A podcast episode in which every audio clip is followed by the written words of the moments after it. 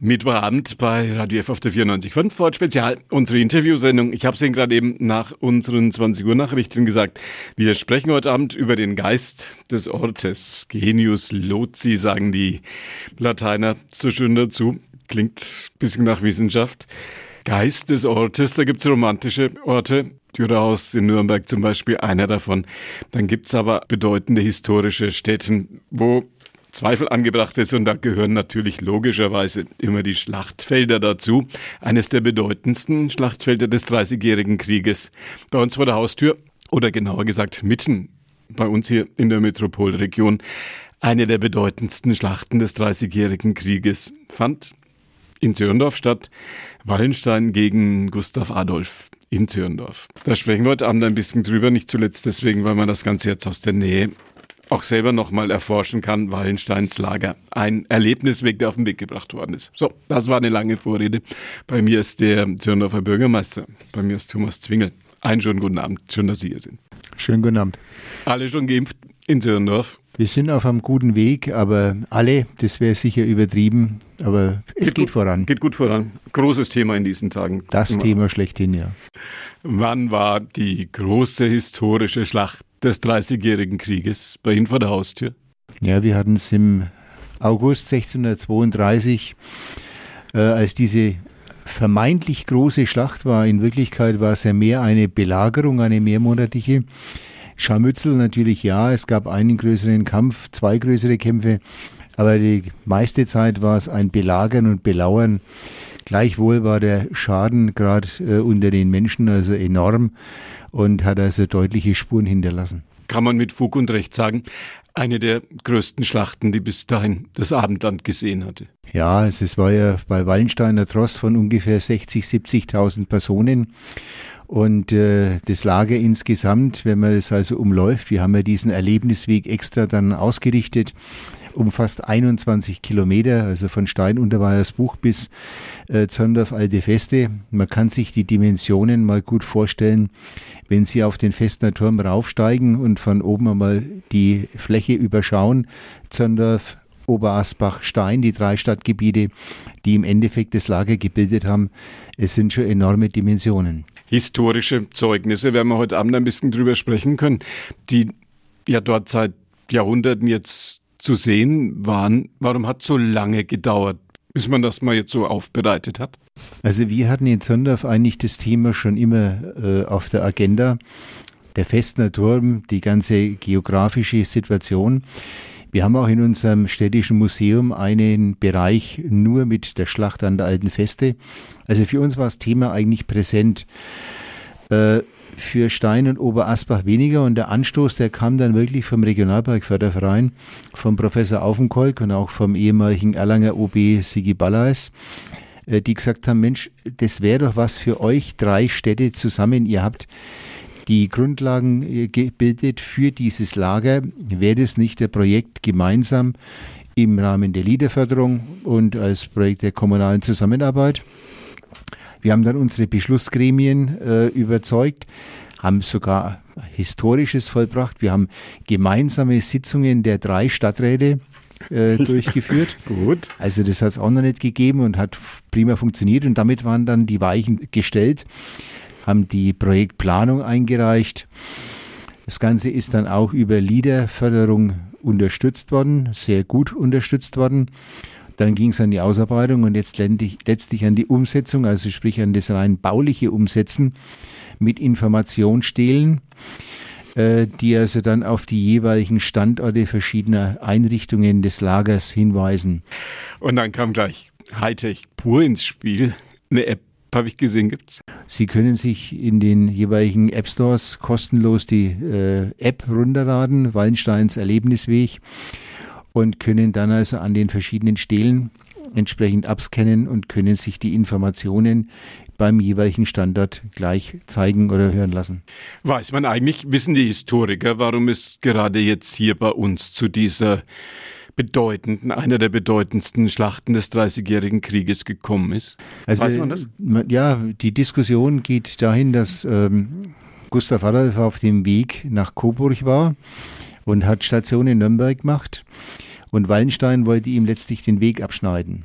Das war wohl die Grundlage. Gustav Adolf hat ja bis dahin alles gewonnen gehabt an Schlachten, was zu führen war, seitdem er von Norden her äh, eingefallen war. Und Wallenstein wollte ihn jetzt aufhalten. Und dann kam es eben zu dieser Belagerung. Gustav Adolf wollte raus, hat dann also versucht, das aufzubrechen. Und so kam es eben gerade dann bei dem jetzigen Standort Sonderstein, äh, Oberasbach, zu, diesem, zu dieser Lagerbildung und halt zu den Scharmützeln dann, die meistens äh, bei der alten Feste stattgefunden haben. Das war ja, muss man ganz deutlich so sagen, ein Religionskrieg. Gustav Adolf in Nürnberg sein Lager, da wo heute die Gustav-Adolf-Kirche ist, so Wodanstraße, Allersberger Straße in der Ecke, auch nicht von schlechten Eltern und Wallenstein bei Ihnen Zürndorf.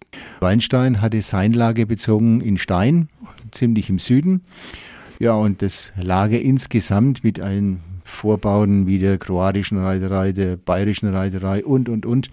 Das hat sich dann bis zur alten Feste erstreckt, wo dann auch die Schanzanlagen waren. Wie viele Soldaten waren es insgesamt, die da unterwegs waren? Soldaten waren es wohl so um die 30, 40.000. Söldner auch dabei. Äh, reihenweise Söldner aus ganz Europa. Die haben also für die eine mal für die andere Seite gekämpft, je nachdem, wo das Geld geflossen ist.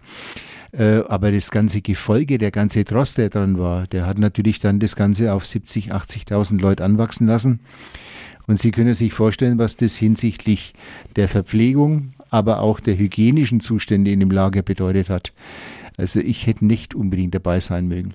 Und dann waren natürlich noch die Menschen hier, die das Ganze erleiden und erdulden mussten. Kann man den Schaden benennen? Wenn man weiß, dass ungefähr ein Drittel bis 40 Prozent der Bevölkerung dann tot war nach diesen wenigen Wochen, dann kann man sich vorstellen, wie das abgegangen ist. Welche Zeugnisse kann man heute noch sehen von dieser Schlacht um Zirndorf? Sie sehen, äh, was der Lions Club vor Jahren dankenswerterweise gemacht hat, eine Nachbildung der Schanzanlage, äh, wie dann damals Wallenstein die anrückenden Schweden abgewehrt hat.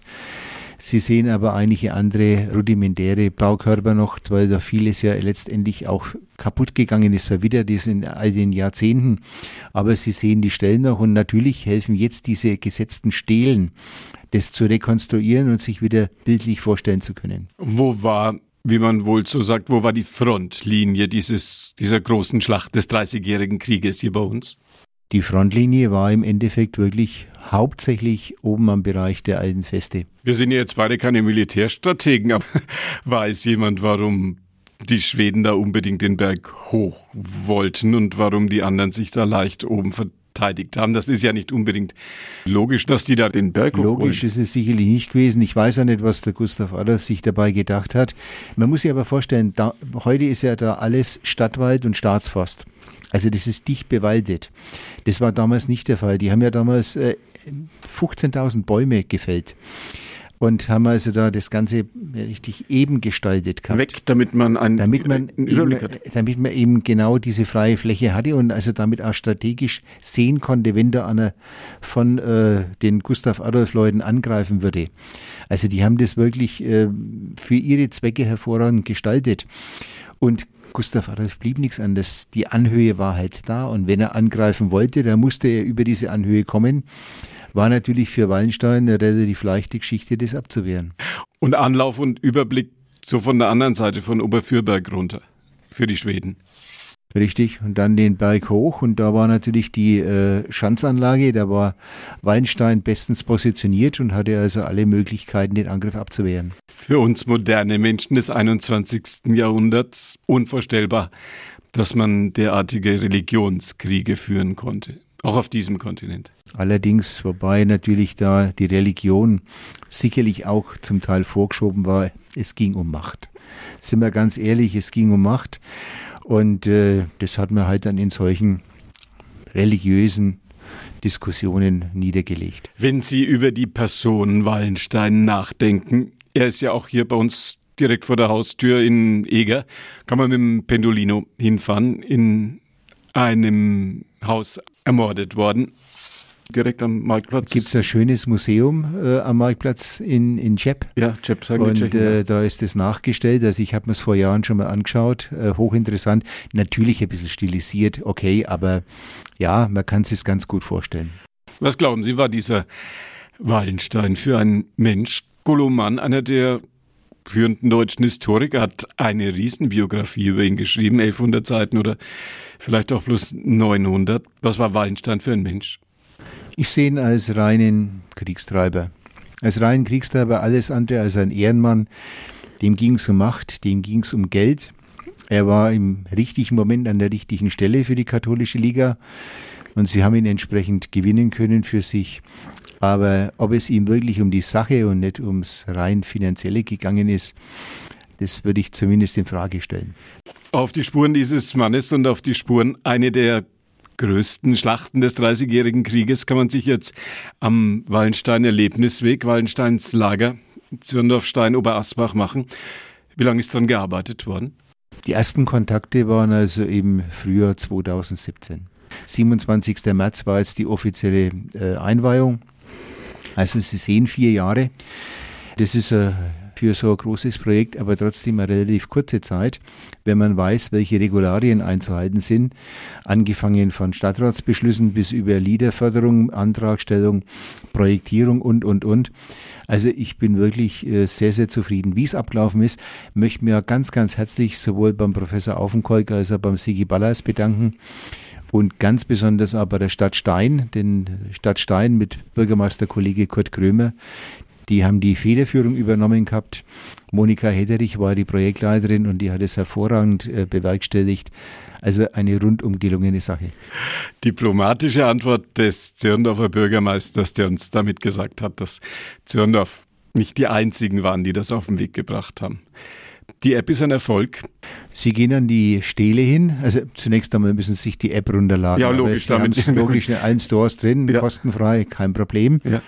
Und dann gehen Sie halt zu den jeweiligen Informationsstelen, äh, können dort also den QR-Code abscannen und dann sich die Informationen gleich aufs Handy holen, kriegen also dann die besten Informationen über das Lagerleben, über das, wie eine Marketenderin das Ganze schildert, wo vielleicht Angriffe waren, wie das Ganze sich entwickelt hat. Also hochinteressant, gibt Informationen rund um dieses damalige Lagerleben, um die Geschehnisse. Also ich glaube, eine sehr, sehr gelungene Sache. Ich habe bei mir den Haltepunkt Kneiberlee 50 Meter vor meiner Haustür. Dort steht eine solche Stele, da war die bayerische Reiterei.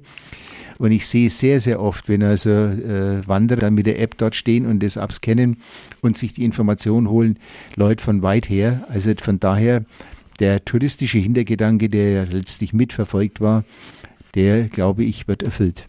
Ein sprechender Guide sagt man neuerdings immer, glaube ich, ganz gerne ein sprechender Reiseführer zum in die Tasche stecken. Für Schlachtenfelder-Bummler sozusagen. Es gibt sehr ja, viele klar. Geschichtsinteressierte, ja. äh, die aber durchaus sich bewusst sind und das kommt auch in den Beiträgen, in den Stelen zum Ausdruck.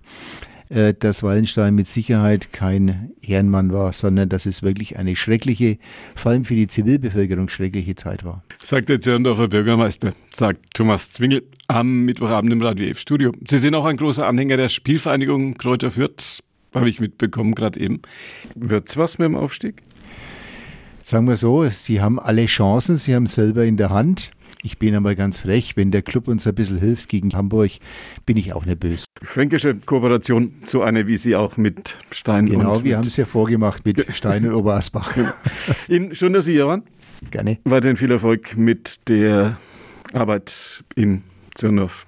Thomas Zwingel. Vielen herzlichen Dank. Das war der Zirndorfer Bürgermeister und das war die heutige Ausgabe von Vorort Spezial, unsere Interviewsendung. Das Gespräch mit Thomas Zwingel können Sie nachhören. Jetzt ab 21 Uhr www.radio.de Vorort Spezial oder auf unserer fränkischen Podcast-Plattform podu.de, wenn Sie erst ein bisschen später dazugekommen sind. Günter Moosberger war Ihr Gastgeber, bedankt sich bei Ihnen ganz herzlich fürs Zuhören und wünscht Ihnen noch einen schönen Abend bei Radio F auf der 94.5.